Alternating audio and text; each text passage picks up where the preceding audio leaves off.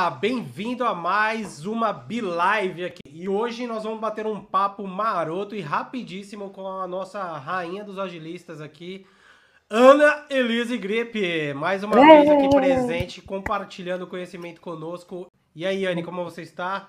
Olá, pessoal. Tô bem, tá tudo bem. Nós estamos com saúde, esbanjando aí conhecimento, ajudando o pessoal a vir para o mundo ágil ajudando quem já está a se reencontrar. Então, é uma loucura essa pandemia, mas a gente fica feliz de, estar tá com tanta coisa e ajudando tantas pessoas, né? Esse é o objetivo, né?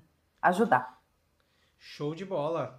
É... Bom, o tema de hoje é como montar e desenvolver times ágeis, né? É... A gente tem alguma introduçãozinha para falar sobre esse tema? Algo que é necessário pensar antes de, de, de começar a pensar num time ágil, a, a montar uma equipe, Anne? Eu achei ótimo esse nome montar, né? E achei uhum. até provocativo. Porque dá a impressão que, assim, é Lego, né? Eu monto e desmonto a hora que eu quiser. E isso é um ponto muito bom para a gente pegar e para iniciar essa live, porque nós vemos que muitas empresas criam né, times, desmontam, tira as pessoas do lugar, não deixa as pessoas ganharem conhecimento, troca toda hora. Então, assim, aí vem a grande questão, né? O ágil trabalha 100% focado no comportamento das pessoas. Se você constrói, né, cria um time para suportar e desenvolver um produto e serviço, esse time ele tem que ganhar confiança, ele tem que ter integração, ele tem que passar né, o conhecimento. Ali cada um tem um talento para junto entregar o mesmo produto e serviço, né?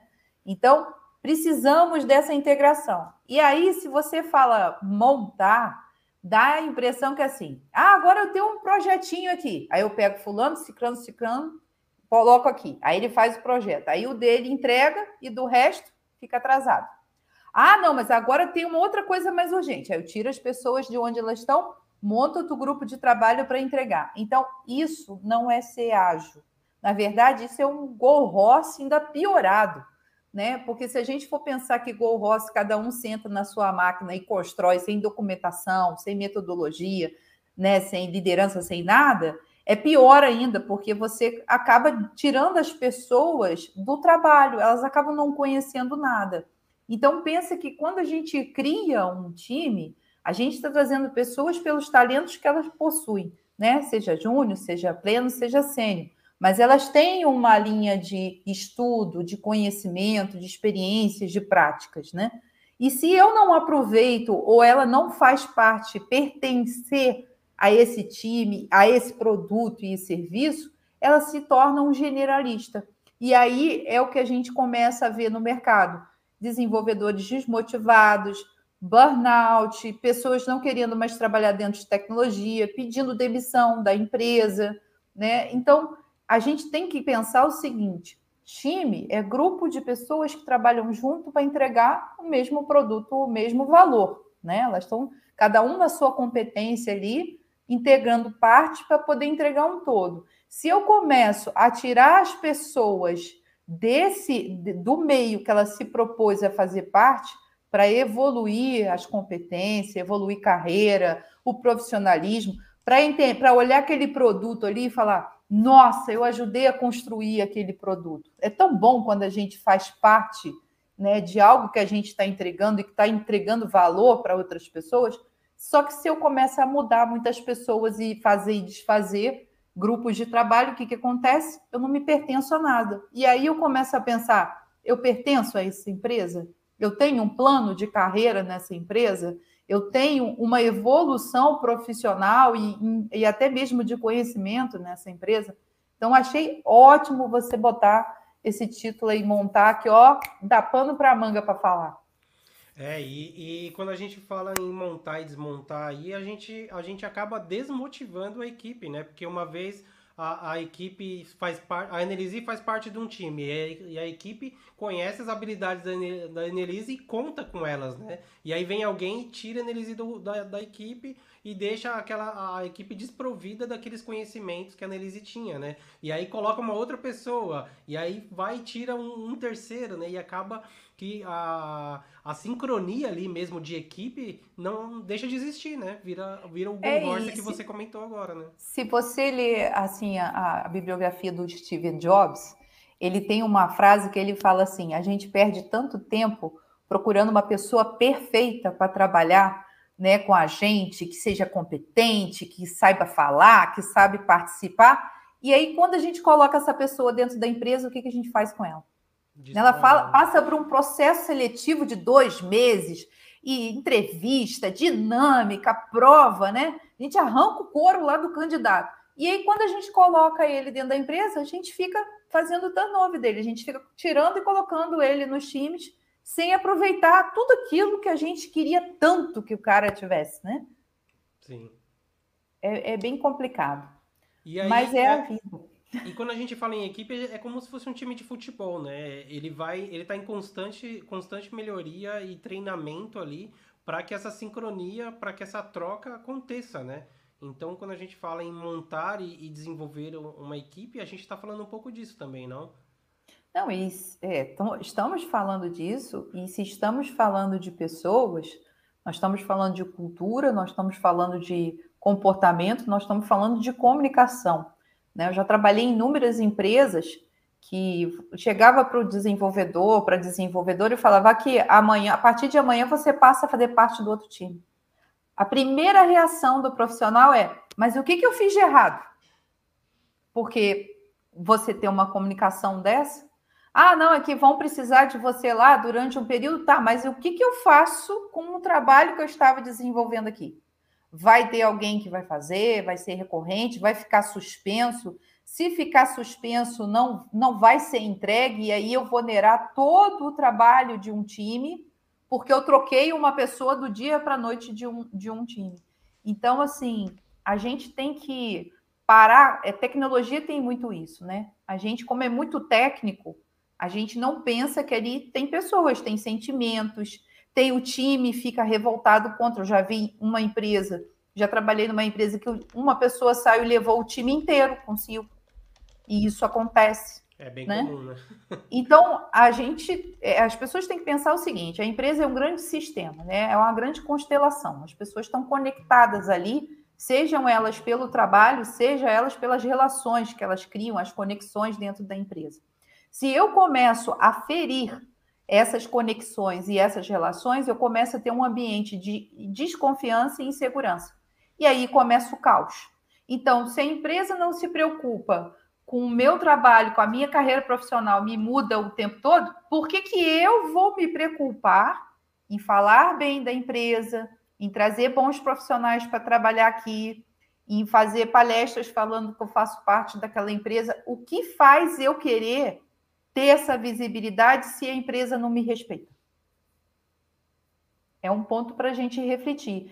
Então, quando a gente está falando de time, a gente está falando sim, a gente, a gente ouve muito pessoa falando de motivação, integração, engajamento, mas eu não ouço as pessoas falando sobre os problemas que ocorrem dentro de uma empresa. Né? Sim. Anne, o pessoal tá mandando boa noite aqui, também tem alguns comentários. É, o que, que você prefere? A gente vai trazendo os comentários aqui. Vamos trazendo falando. e vamos desenvolvendo. Boa Bacana. noite, pessoal. Obrigada aí e taca ali pau. Tome É. pergunta aí para a gente falar. Comentem aí de onde vocês estão falando também. O, o Fabrício Ramalho colocou aqui, com o mercado em aquecimento, isso é, é, tá bem comum, né? É, hoje, dentro da companhia, está acontecendo isso aos montes, né? Que era a questão de das pessoas saírem da, da empresa e tal, né? E aí ele complementou aqui agora com essa última fala que você que você é, concluiu, né? É, nossa, isso aconteceu comigo. Você amanhã está em outro time e fui informado pelo meu gerente para ter é, com os olhos para ver com os olhos de copo cheio, né? É, porque aí vende como se fosse uma oportunidade, né? Mas a Grandiosa, né? oportunidade ele já criou, né? Ele, ele já está indo para outro time porque ele já mostrou que é competente.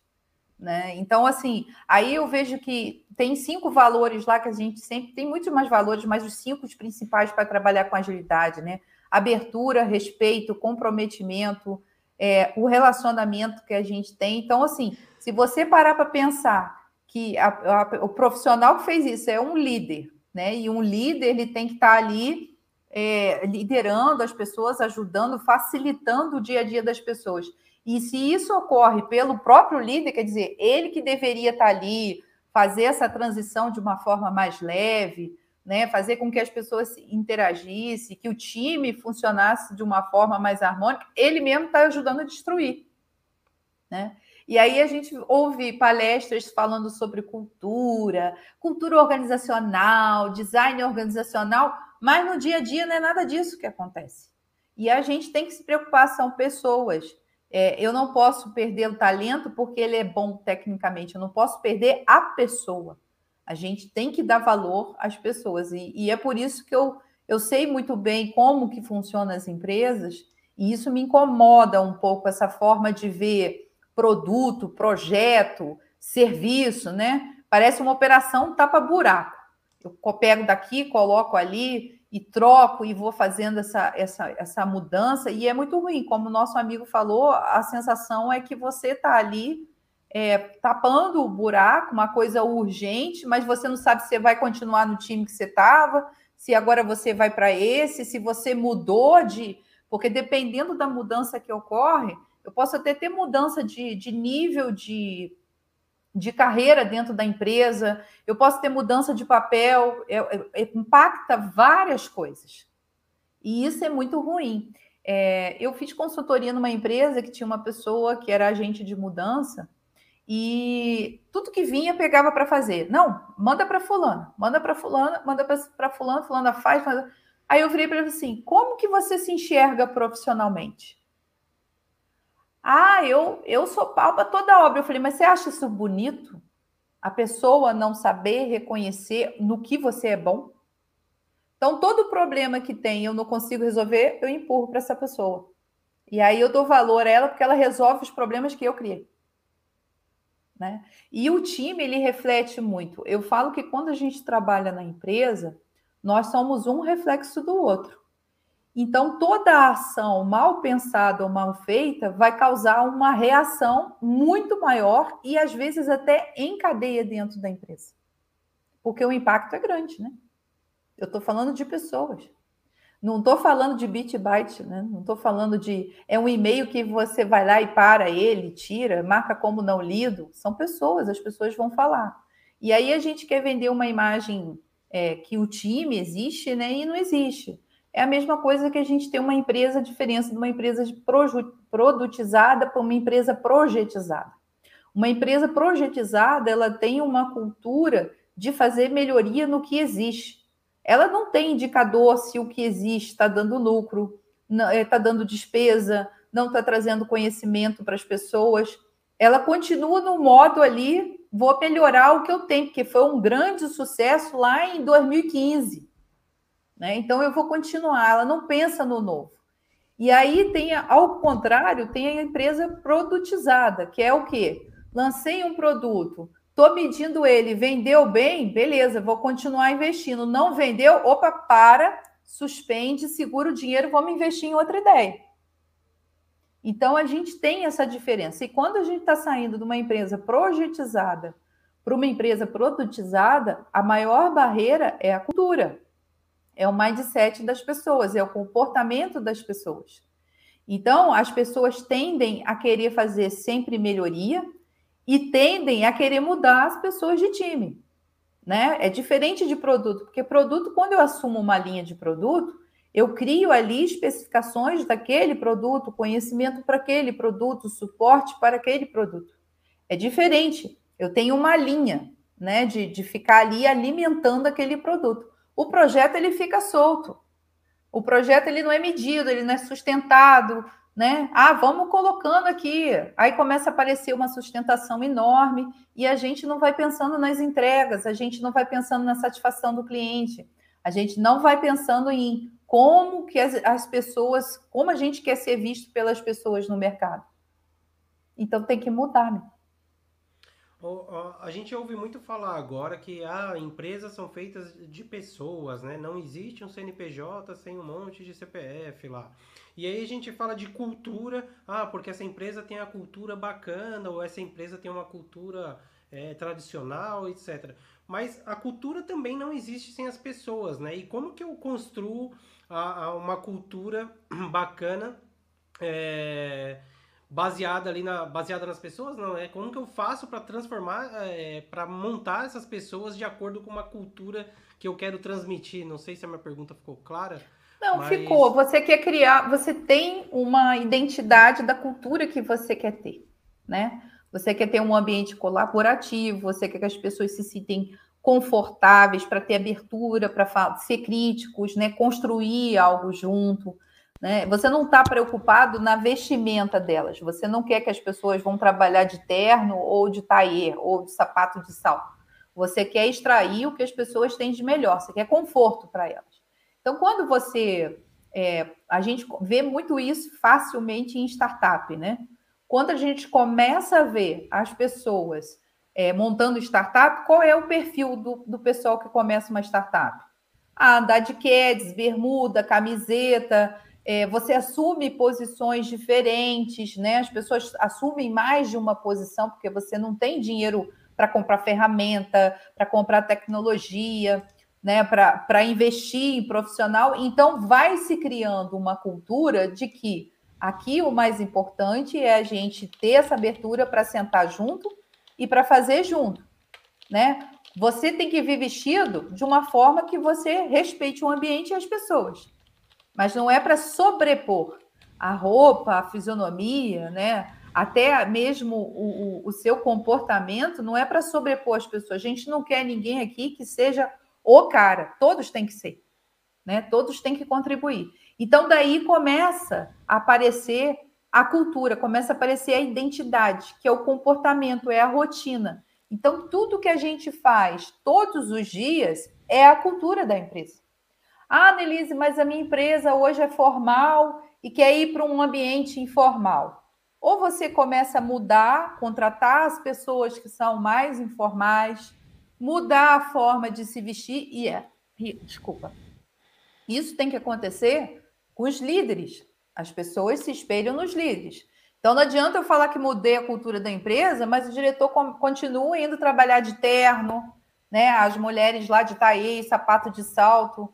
Então, tipo, a cultura é para vocês, não é para a gente, né? Só que eles representam as suas áreas, eles representam o seu time. Então, quando você quer começar a fazer essa transição, você começa a mudar o ambiente de trabalho, então tira placas, paredes, né? Começa a fazer espaço onde, de co-work, onde as pessoas sentam, interajam, conversem, trocam informação. Você muda a forma de vestir, então você começa a ter um, roupas tipo casual day, né? Olha, o limite é esse, né? Vamos fazer happy hour. Começa a quebrar essa coisa do silo, né? Das panelinhas. Então, a cultura são as pessoas que vão carregar, mas não é eu ditar a cultura e as pessoas fazerem. Todos têm que estar imbuído nisso.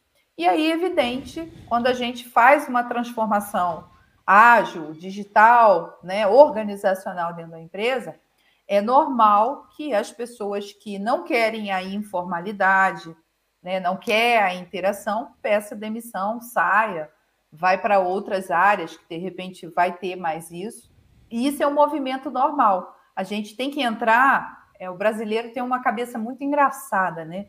Ele quer ir para o novo, mas também não quer perder o velho, quer ficar com tudo. E na vida não é assim, né? É só a gente olhar para o lado.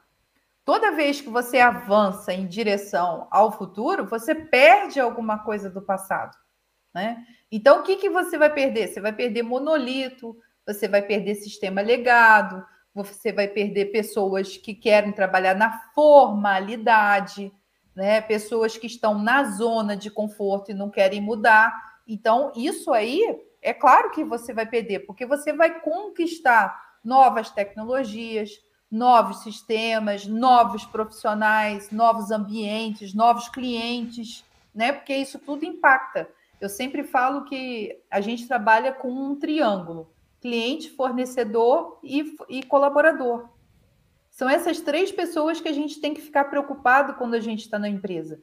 Né? O colaborador ele tem que estar tá trabalhando bem, ele tem que estar tá feliz, ele tem que estar tá motivado. O colaborador conversa e, e, e precisa do serviço do fornecedor. Então, a gente tem que estar junto aí com o fornecedor, trabalhando e ajudando, e isso tudo vai impactar onde? No meu cliente. É o cliente a minha, a, o final do dominó. Então, se eu não tenho colaborador feliz, motivado, um fornecedor que não está nem aí do serviço que ele precisa entregar, quem que vai ser impactado? O cliente. E aí a gente tem queda nas vendas, a gente tem quebra de, de, de marca, né? empresas sendo vendidas. E é isso, tudo tem um impacto. Você está colocando aqui, eu nem estou vendo as mensagens que eu estou falando. É, é, mais complementar aqui, né? O Fabrício colocou aqui, triste realidade. Trabalhei em uma consultoria onde é, o time dev utilizava bermuda e camiseta, já o time de consultoria usava social, né? É, a consultoria, eu trabalhei sete anos de consultoria, até mando um abraço forte aí para o meu amigo Daniel Castro, está lá em Amsterdã vendo a gente. É, ele acabou de mandar trabalhou. uma mensagem aqui também. Salve, Annelise, bons tempos e saudades dos tempos uh, do CAS. Cicred. Legal. Obrigada, Daniel. Tudo de bom para você aí. Muito bom ver as pessoas que trabalham com a gente seguindo outras frentes, crescendo, evoluindo. Eu fico muito feliz. Aí o, o Fabrício mandou aqui. Eu trabalhei com um time que é, não gostava de autonomia.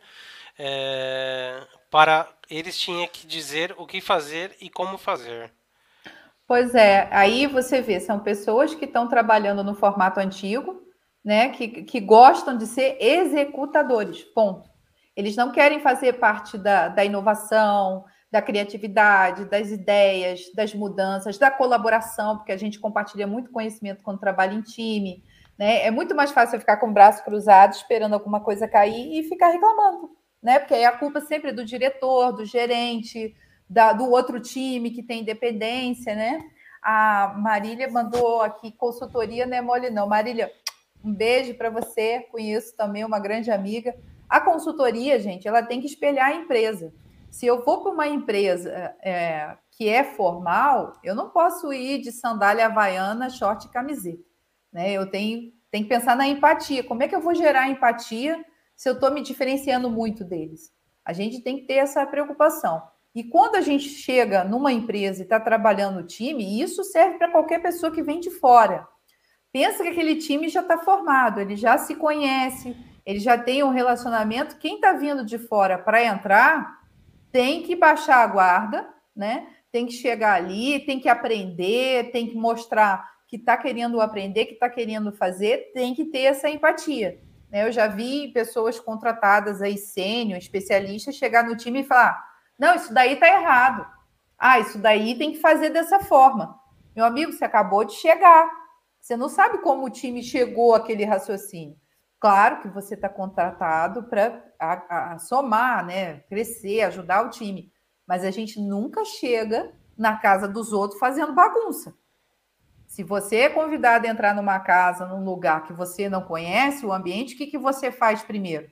Observa, percebe, né? Se relaciona com as pessoas, cria laços de confiança. Você não vai chegar lá falando mal da casa, do carro, da cara da pessoa, da vida que a pessoa leva, né? Não existe isso. E aí, em vez de ser empatia, vai ter antipatia, a gente vai ter um problema de relacionamento, né? Com certeza.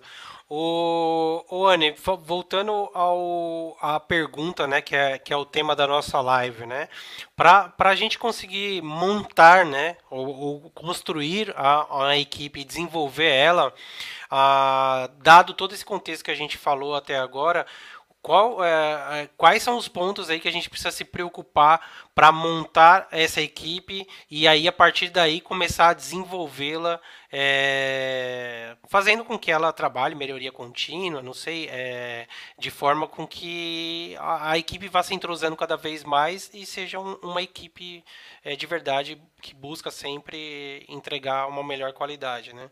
Então, um exercício muito legal que eu já, faz, já fiz em algumas empresas é da gente conseguir ter um time onde os produtos estão sendo finalizados e outros vão começar a surgir. E isso não é difícil da gente encontrar quando a empresa trabalha com OKR, né? A gente começa um ciclo juntos, né? A gente tem as entregas de Q1, Q2, Q3, Q4. A gente tem lá as reuniões de A3, né? Que é onde a gente coloca ali quais impactos estão tendo num projeto, no outro, no relacionamento entre eles, na infra, no banco que está ali junto. Então, o legal é quando você vai fazer essa mudança, essa entrega de produto para iniciar um novo, que tem todo aquele processo do, do discovery, da concepção, a gente colocava todos os desenvolvedores, né, todo, todo o pessoal que faz parte do time, analista, desenvolvedor, teste, é, design, e a gente colocava ali quais os projetos, quais os produtos que iam ser desenvolvidos no próximo ano. Então, ali a gente colocava o produto e o objetivo daquele produto.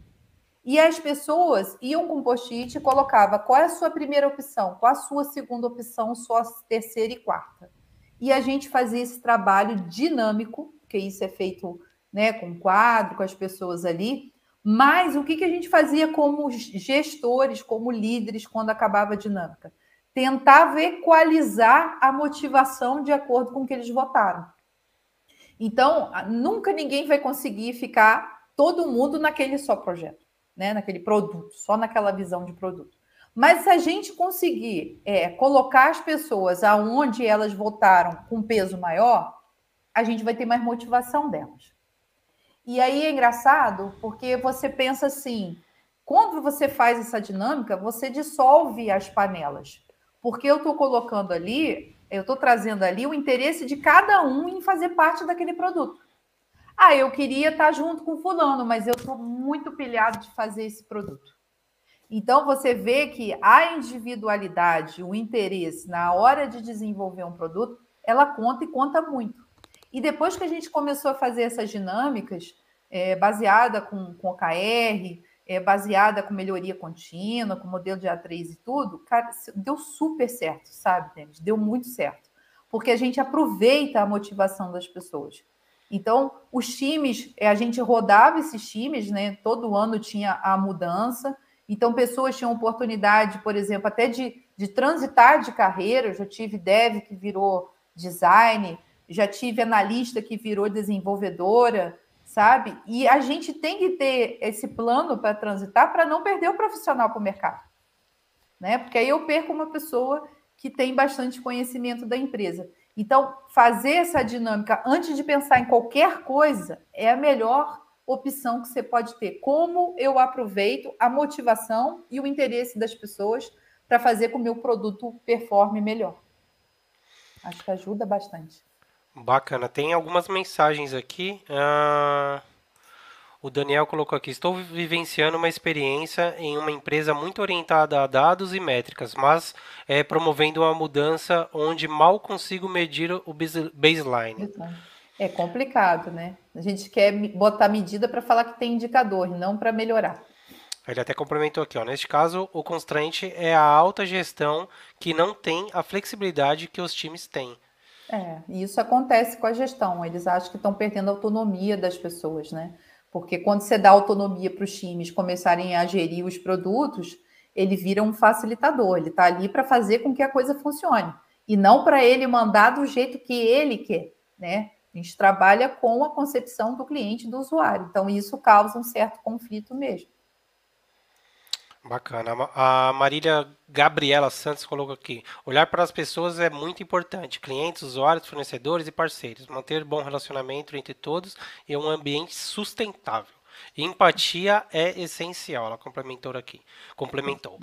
Já a outra Marília, a Balbé, mandou aqui. Anne, o que você sugere para quebrar silos entre pessoas de design, tecnologia e produto no desenvolvimento de equipes mais maduras?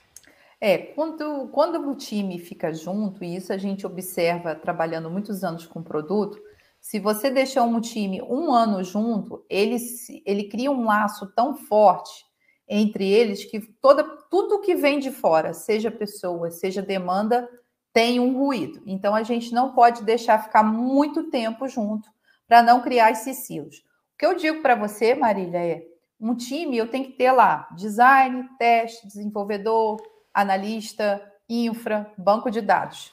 Eu tenho que ter esse time completo e não separado. Eu não posso criar silo de design, silo de tecnologia, silo de, de análise, porque se eu criar silo, eu estou voltando lá para 1980 para o modelo Waterhall, né? Que eu tinha silos de conhecimento. E quando eu tenho silos de conhecimento, Eu, em vez de compartilhar o conhecimento e aprender com as outras pessoas o que elas fazem de melhor, eu viro especialista em, em algo que só vou ter a visão daquilo ali. Eu não vou conseguir enxergar o que, que o dev faz, o que, que o tester faz, o que, que o design faz. Por isso que a gente trabalha muito com time de produto, tendo design, tendo tecnologia, tendo o banco, a infra, todo mundo ali. O que a gente faz nas consultorias, tá? Quando a gente está passando por uma transformação, a gente pega a parte de infra, de banco e design. Design nem tanto, porque às vezes tem que ficar dependendo mesmo do produto precisa, que fique um design fixo como desenvolvedor. Mas infra e banco a gente pode trabalhar como área cross. O que, que são um conceito de áreas cross? São famílias que a gente fala, é o conceito de família. Eu tenho sim um grupo de designs, é, um grupo de infra e um grupo de banco de dados que fazem parte de uma gestão para ter um direcionamento de trabalho, mas que ficam alocados dentro do time. Então você tem lá uma pessoa de infra que fica com dois times, né? Você tem uma pessoa de banco de dados que fica com outro alocado em outros dois times. E assim vai se fazendo um job rotation até entre eles, né? Que são pontos focais da área que estão ali suportando os times de desenvolvimento. Então, geralmente, a gente não precisa full time dentro de produto, de um infra dentro do time. Né? Então, eu pego um infra para dois times de produto, que aí ele tem trabalho para fazer e ele não fica tão sem pertencer a nada. Ele pertence àquele produto que está sendo colocado. Então, a gente trabalha muito com o conceito de família com as áreas cross. Por que, que a gente chama de áreas cross? Porque são áreas que não demandam 100% de trabalho. São áreas que vão demandar durante um período e outros não. Então, não adianta eu criar um silo da área ou eu criar um time com esse mesmo perfil. Tem uma coisa que a gente vê no mercado que eu acho muito errado.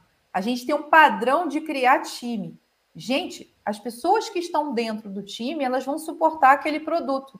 Não é para eu contratar pessoas que não vão trabalhar no produto ou que não têm conhecimento para estar tá trabalhando naquele produto. Eu preciso trazer pessoas que vão realmente ficar full time no, no produto, no projeto e no serviço.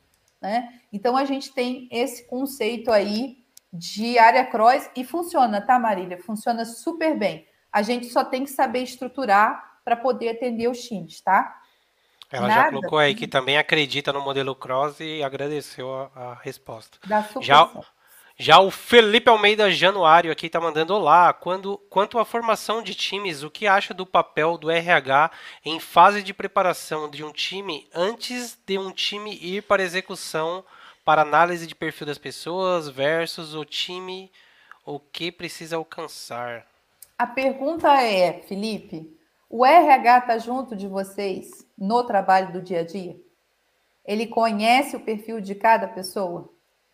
É, essa é uma pergunta que eu faço. Eu não tenho nada contra o RH, eu nem gosto desse nome RH, porque pessoas, para mim, nunca foram recursos, tá? Pessoas são pessoas, sente, fala, reflete, dá opinião, cria, inova, então não é recurso. Recurso é mesa, cadeira que não tem opinião, né? Então, o que, que eu penso? É, quando a gente está para montar um produto, né, a gente teve ali a ideia né, do produto, a gente pivotou, cara, vai dar certo, vamos montar um time, vale a pena montar um time? Eu começo a pensar o seguinte: quais os conhecimentos que os profissionais que vão ser contratados precisam ter? Ah, precisa ter em JavaScript. Então, primeiro tem que ver a tecnologia. Qual tecnologia que eu vou usar para suportar esse produto?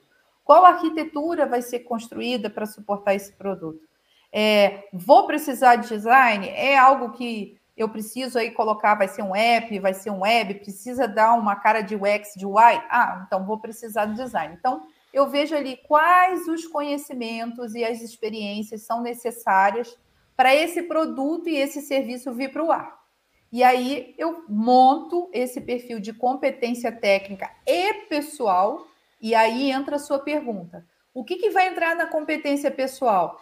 Integração de time, comunicação, é, tomada de decisão, crítico construtivo, pensamento sistêmico, ou seja, se eu, se o RH trouxer alguém para mim, né, nessa busca pelo profissional, que a pessoa não fala, é introspectivo, ou se acha muito estrelinha, eu já vou falar não quero porque não vai dar certo.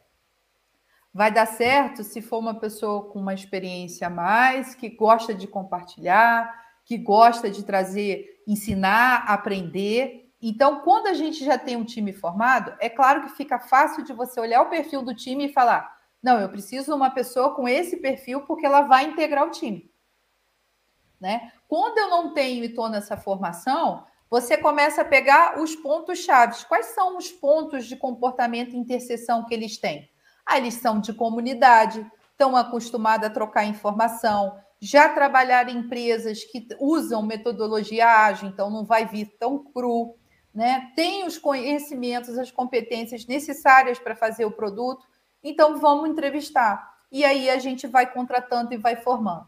Ah, pode acontecer de uma pessoa, é, de um profissional não gostar da empresa, ou achar que ele foi enganado, ou não simpatizar com o time? Pode, gente. Quando a gente está trabalhando com pessoas, tudo pode acontecer, tá? O cara pode ter, ou, ou a profissional pode ter gostado muito do time, mas um mês depois recebeu uma proposta três vezes para ganhar mais e quer ir embora. O que, que você vai fazer? Né? é a vida da pessoa pessoal conta o que você tem na empresa. Então, isso acontece, no ambiente de pessoas acontece. Mas a gente tem como ler as pessoas, né? Então, vou dar um exemplo para vocês. Se eu pegar uma pessoa, um profissional que trabalhou é, num banco formal, tá? Muitos anos, de terno, gravata e tal. E aí eu estou trabalhando agora numa startup, estou montando um time de startup. Se eu pegar essa pessoa que teve essa vida formal e trazer pela informal, o que, que vai acontecer? Os valores não vão bater. A não ser que essa pessoa já tenha tido uma certa mudança na vida e busca isso. Não, eu estou disposto a trabalhar com o pessoal mais novo, de bermuda e camiseta. Aí é a pessoa está falando para você que ela quer mudança. Mas se ela não reflete a mudança do que ela quer, eu não vou ter confiança nem segurança de contratar ela. Respondi? Respondeu e ele complementou aqui a, a pergunta dele. No, no caso, o time não seja aprovado pela RH. Até onde a responsabilidade das áreas de suporte para criar um time versus comando e controle da gestão? Então, é, Felipe, eu nunca vi um time não aprovar, o RH não aprovar um time, tá? É, geralmente, a gente tem um processo seletivo que primeiro passa pelo RH para fazer lá avaliação de comportamento, né, de competências pessoais. Passou pelo RH, a gente faz uma entrevista, seja o gestor, gestor de produtos, o líder do time. E, por último, a gente pede para a pessoa passar um dia trabalhando com o time, para entender como é que são os deles, como é que são as cerimônias, os ritos, como, que os, como são as tarefas do time e tal. O time é que decide se a pessoa vai vir ou não, porque é o time que vai trabalhar com essa pessoa. Ah, o líder pode falar, gente, ó, eu vi um negócio no comportamento, não gostei, pode, porque o líder está ali como sugestão, ele está dando uma sugestão de algo que ele viu e o time não viu. Mas o RH barrar um time inteiro, eu nunca vi, tá, Felipe? Para mim é até uma dinâmica assim bem diferente da praxe de mercado. Então a gente tem, precisa, quando o time já é formado, o próprio RH ele já vem com o líder na, na busca de comportamento. Ah, Denise, o que, que o time tem de forte? O que, que o time tem de fraco? Né? Como é que são as pessoas do time? Como elas se relacionamento? O RH faz uma entrevista com a gente, que é líder, para depois chegar à busca. Então, assim, o RH tem que estar muito próximo, porque ele não é TI, ele não entende das competências técnicas e ele não entende da formação do time. Então, é, é, se ele não estiver muito perto e se o líder, a pessoa que está ali, não passar essa informação para ele, vai ser impossível dele fazer uma boa contratação, porque ele não está no nosso dia a dia. Nada. Ele, ele colocou aí que entendeu seu ponto de vista e agradeceu a resposta. Já o Daniel mandou outra aqui. E, e, o que nos diria sobre a formação de times com membros de diver, diferentes nacionalidades e, portanto, culturas? Trabalho com mais de 30 países agora. Pô, beleza, rapaz. É a festa das colônias, então, né? Olha, eu acho, eu nunca trabalhei com tanta gente diferente assim, mas eu acho que deve ser um, um grande desafio. Primeiro, é cultura, quando a gente está falando, é língua, é comportamento, a refeição, a alimentação, a forma de falar com as pessoas, né? É, tudo é, é, tem um extremismo, né?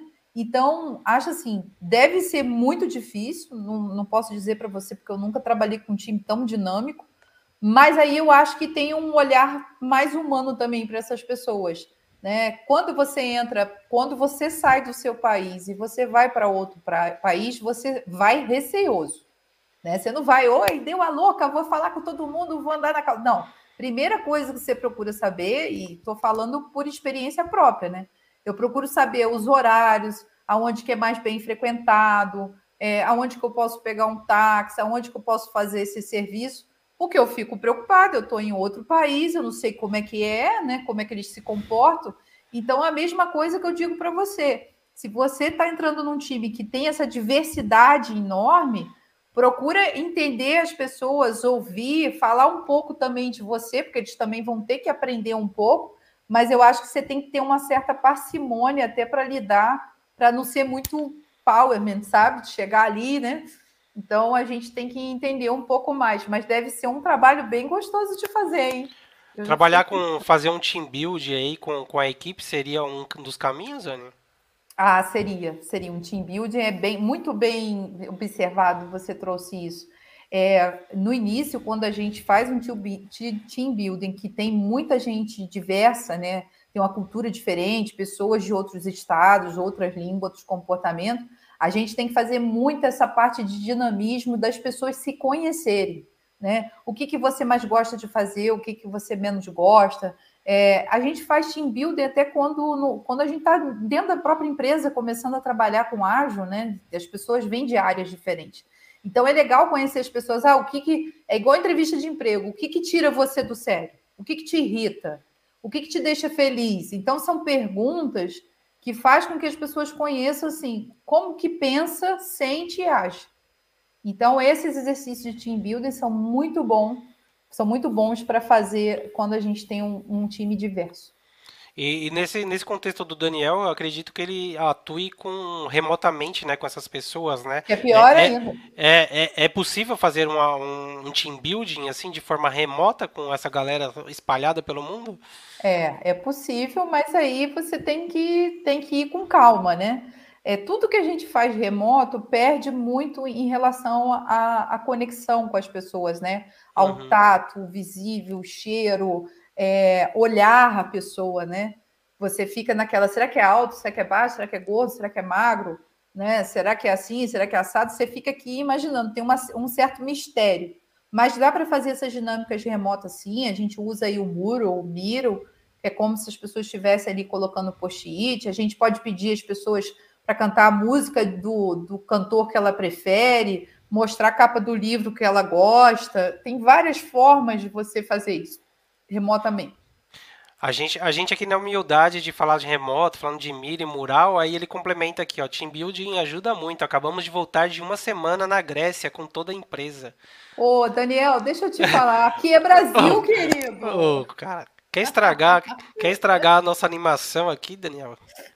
Não, agora a gente vai ficar sonhando fazendo é, eu já, eu já fiquei. Na hora que ele falou Grécia, eu já imaginei aquela aguinha azul, né? Você empurrando já, o pior para dentro da água. Já imaginei a gente, um grupo dentro da piscina, com aquela vista toda pro mar, jogando a bola, cada pessoa que pegava a bola falava o seu nome, da onde que veio. Eu já estou fazendo isso.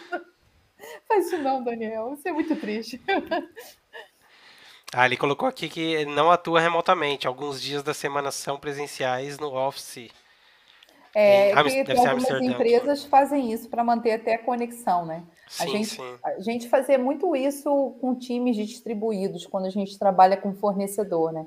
O fornecedor vinha, participava do, dos planejamentos, das entregas, mas o período de desenvolvimento ele ficava alocado na empresa dele, né? Não junto com a gente. Então, a gente faz isso também. Funciona. Bacana. O Ibson passando para dar uma boa noite, do Pipoca Ágil, falando que Um tá beijo, tá meu amigo. Carioca também aí, né? Nós Seu... estamos batendo o mundo aí com nossos cheios. A, a Marília Gabriela mandou aqui. Fit cultural é importante para a composição do time, certo? É, é importante. A gente tem que pensar assim, quantas pessoas eu vou ter, quais características dessas pessoas, como que eu vou fazer essa integração, se tiver alguma mudança, como que vai ser feita a mudança, como que eu vou avaliar a satisfação das pessoas, isso é importante no trabalho em time. Quem não faz feedback, não faz o one-on-one, -on é, não sabe se a pessoa está feliz ou não de trabalhar naquele time. E aí, quando vem, já vem assim, ó, estou pedindo demissão, estou indo embora porque eu não estou mais feliz aqui. E isso é sinal que a pessoa não estava sendo acompanhada, porque ninguém chega do dia para a noite e pede demissão. Né? Muitas das vezes você vê que a pessoa carrega ali com ela aquela angústia, né? espera que alguém veja, que tem um espaço para fazer. Então, ter um fit, fit cultural, até de valores da empresa, com os valores das pessoas, porque pensem comigo, a gente muda o valor. Né? Qualquer impacto de dor né, de perda, a gente muda os valores. Quantas pessoas na pandemia é, cresceram ou diminuíram o seu poder aquisitivo? Né? Quantas pessoas se separaram? Quantas pessoas tiveram filho? Isso tudo são valores, são mudanças na vida que a gente vai tendo. Então, se a empresa não está preparada, principalmente para deixar as pessoas remotas, aí eu vou levantar uma bandeira, né? Você coloca uma empresa toda remota durante a pandemia que funciona maravilhosamente bem. Você vai para as reuniões e fala que a empresa lucrou porque deixou de alugar espaços, né? E aí, de repente, a empresa vira para você e fala: Olha aqui, a partir do dia tal, nós vamos voltar todo mundo para o presencial. E aí, o que, que vai acontecer? As pessoas que já estruturaram a sua vida, trabalhar remotamente com filho, cachorro, marido, outros lugares, quantas pessoas foram contratadas para trabalhar até o outro lado do mundo, porque agora é remoto, elas vão perder o emprego ou elas vão sair da empresa. Quem que vai perder com isso tudo? A empresa. A empresa perde, perde capital intelectual. Então, a gente tem que pensar muito nessas coisas, em tudo que está acontecendo no mercado. Eu adoro quando as empresas fazem esse tipo de movimento, porque aí eu contrato muita gente boa. Então, elas dão oportunidade né, para aquelas pessoas que se planejaram em trabalhar remotamente, de não querer mais ficar presencial, porque viu sentido, viu valor. Então, a mudança, a empresa mudou de valor. E se ela mudou de valor, alguns funcionários também podem mudar. Bacana. Filosofou agora, hein, Denis? É, eu... tem, tem aqui uma mensagem do tinha um rapaz com saudade sua aqui, o Vitor Lousada. É, estou atuando como PO numa empresa que não entende que um time é, é, que um time ágil precisa dos papéis. Temos apenas devs e eu como PO, sem SM, QA nem DevOps. O que fazer? Que medo dessa entrega, não tem nem QA, que medo! Ai, Vitor, é uma responsabilidade você assumir isso como PO, né? É, primeiro, é, eu, eu não sou assim muito contra a empresa não, não ter times é, diferentes. Por exemplo, dentro de uma empresa você vai ter time só de dev, você vai ter time de dev de design, você vai ter time só de dev banco, né? Como eu falei, os times são montados, né? São criados para suportar e dar manutenção e trabalhar com produtos e serviços. Então, dependendo da característica do produto e serviço, você vai ter times diferentes, com características diferentes. Eles não têm que seguir um padrão, eles não têm que seguir igual. E se seguir, tem alguma coisa errada, né? Mas, é, se a gente for pensar que nós estamos no mercado que tudo agora é voltado para mobile, tudo agora é voltado para web, tudo é facilitar, né? Em um clique você faz uma coisa, em dois cliques você e aí você vê uma empresa ainda trabalhando só com time de devs é um pouco preocupante, porque primeiro a gente pensa que ela não está pensando, não está é, focando na experiência do usuário, e segundo, que ela não está focando na satisfação do usuário. Porque se você não tem um QA, o que está me garantindo que essas entregas estão indo com qualidade, né? Que eu não estou tendo problema né, com as entregas. E aí vale a pena dar uma olhada lá nos chamados abertos lá no, no call center nos tickets, porque deve ter muito bug e o sistema deve ter muita sujeira no, no sistema, mas é algo que precisa ser, ser é, ficar de olho. Agora, como que você mostra isso? E aí eu nem falei de DevOps, tá? Porque DevOps vai muito além disso. É, agora, como que você mostra para a empresa? Levantando a lista de bugs, é, levantando chamados, satisfação do cliente, isso tudo vai contar a seu favor, tá? A gente só consegue trazer esse senso de urgência para dentro da empresa se a gente mostrar números. E aí é quantidade de bugs abertos, quantidade de reclamações, quantidade de insatisfação, clientes que deixaram de ser clientes da empresa, né, que não querem mais trabalhar. Então, isso tudo vai contar a seu favor para você poder trazer mais coisas boas aí para a sua empresa. Métricas, né? Métricas, indicadores. Boa. O Gildo Cavalheiro mandou aqui: tem volta esse movimento do remoto no pós-pandemia? Meu amigo, meu amigo, tem volta esse movimento do remoto no pós-pandemia? Olha só, é, eu acho que a gente aprendeu muito com a pandemia. Primeiro que a gente aprendeu que a gente consegue trabalhar em casa com disciplina. E em casa, eu fico pensando na minha vida, tá? Que eu viajava muito, eu agora não tenho mais o tempo de deslocamento. Então, esse tempo de deslocamento eu faço palestra, eu dou curso, é, eu faço outras coisas. Então, assim, tem pessoas que vão querer. Eu não vejo nada de errado de você ter que ir na empresa duas, três vezes por semana, tá? Eu só acho que isso é evolutivo. É, nós fomos para dentro de casa, nós fomos colocados dentro de casa por uma pandemia, por causa do vírus, uma questão de saúde. Mas agora que a gente vai sair, vamos sair aos poucos. Começa aí uma vez, de 15 15 dias. Até porque, gente, as empresas não têm mais espaço. Muitas em empresas desalocaram os espaços.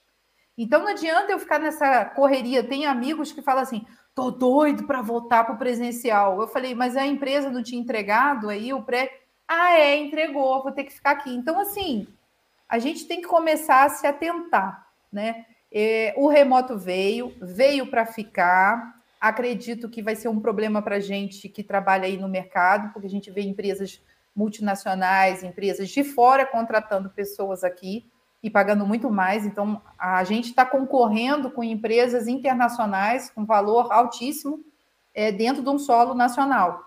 Né? E o que vai acontecer é que os melhores sempre vão para as empresas que pagam mais e são melhores, e a gente vai ficar com um gap aí, uma galera que está iniciando e uma galera muito boa. Né? E esse meio a gente não está trabalhando, porque o mercado só quer gente boa ou que está começando agora para moldar. Então, se a gente não começar a pegar esse meio aí e trabalhar, nós vamos ter um grande problema. E o remoto, ele ajuda sim. Eu acho que a gente criou uma infra muito boa, uma estrutura. A gente agora pode trabalhar em casa. Se tinha aquela coisa, ah, será que o profissional em casa ele vai trabalhar ou ele vai brincar? Eu acho que os resultados já falam por si, né? A gente teve entregas aí absurdas, as empresas aumentaram absurdamente em termos de venda. O mercado de TI está loucura, né? É gente saindo e entrando em empresa o tempo todo, gente procurando. Então, eu acho assim, eu acho que o remoto vai ficar, eu acho que ele vai ficar como uma ferramenta que a gente tem, mas eu acho que cada um agora vai trabalhar da sua forma. Eu acho que a gente vai ter mais flexibilidade para trabalhar, para estar onde a gente quer, fazer do jeito nosso, se adequar à nossa vida. Né? Eu estou aqui hoje, se semana que vem eu quiser ir para Floripa, eu pego o notebook e vou e vou continuar trabalhando de Floripa, né? Então a gente tem mais flexibilidade para lidar com isso hoje, Gil. Ele botou ali é, suas três vezes por ano. a gente pode ir três vezes por ano, por que não? Né? Eu acho que cada um vai encontrar a sua forma aí. Boa. Anne, o tempo passou voando e já são. Faltam cinco para as oito aí no Brasil, né? Aqui para mim Isso. falta cinco para meia-noite e você tem compromisso, né? Então, é, deixar aí para a galera, suas redes sociais são Annelise Grip, né? Todas, quem ainda não te conhece e está conhecendo agora, duvido que tenha alguém, é, mas segue ela lá. É, segue ela, a Anne lá e também se inscreve aí no canal. O Daniel Castro está falando que já é quase uma hora da manhã lá. É, Vai dormir, pra, Daniel. Faltam cinco para uma. E tem a galera aqui mandando a Annelise é incrível. Ah, obrigada, ah, Marília. Muito obrigada pelo carinho de vocês. É sempre uma alegria. Vamos Hoje... ter mudança de cultura, sim, Gildo, mas isso aí a gente deixa para uma outra live. Show. Amei a live, enriquecedora. Obrigada, Marília. Obrigado, pessoal, obrigado, pessoal por terem participado aqui. Anne, obrigado. Beijo, tchau, tchau, pessoal. Tchau. Boa noite.